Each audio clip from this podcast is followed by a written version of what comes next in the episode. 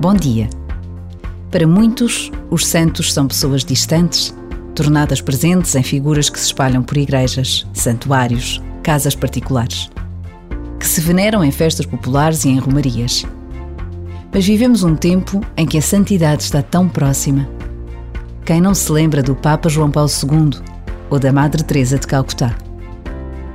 Hoje é dia de todos os santos. Os de hoje, os de ontem, os de sempre. Este ano conhecemos os patronos da Jornada Mundial da Juventude de Lisboa 2023.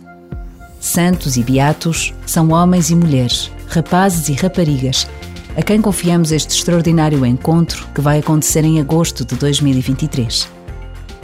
Um minuto é quanto basta para agradecer a oportunidade que nos é dada de acolhermos a juventude de todo o mundo no nosso país. E a gratidão já é oração.